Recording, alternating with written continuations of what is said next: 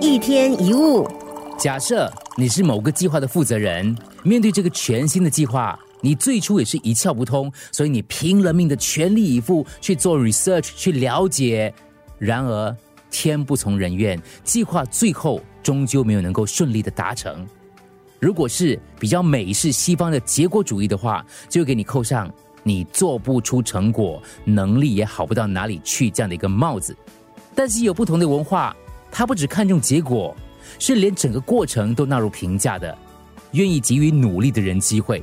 所以这样的上司，他可能会说，问题可能出在某一些环节，只要下回修正就好。失败也是必要的经验，我们要懂得在失败当中的成长，这才是最重要的。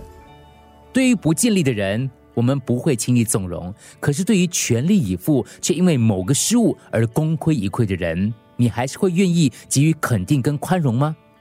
结果主义抬头以后，社会普遍出现“不管用什么手段，我不管，只要你给我交出成绩就好”这样的一个现实的风气。对全力以赴却失败的人，和对偷懒代谢而失败的人，全部都采取唯一的标准来处理。这会让全力以赴的人否定自己，以为自己是彻头彻尾的失败者。但事实上，纵使最后不成功，努力的过程也是不会白费的，因为这些努力都是成长的养分，会在未来派上用场。不要受结果主义的捆绑，才会对眼前应该尽力的工作卯足全力。而这种全力以赴的态度，必定能够披荆斩棘，开创道路。其实不只是工作是这样，生活的各个面向都可以用同样的态度来看待。你对于用功读书却没有考好的孩子，你能肯定的说，你已经尽力了，妈妈有看到，宝宝有看到。你对每天加班却苦苦盼不到加薪升职的老公，你能够肯定跟他说，你辛苦了，感谢你对家人的付出。这些话你说得出吗？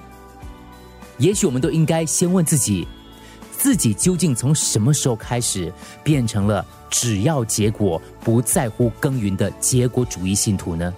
一天一物。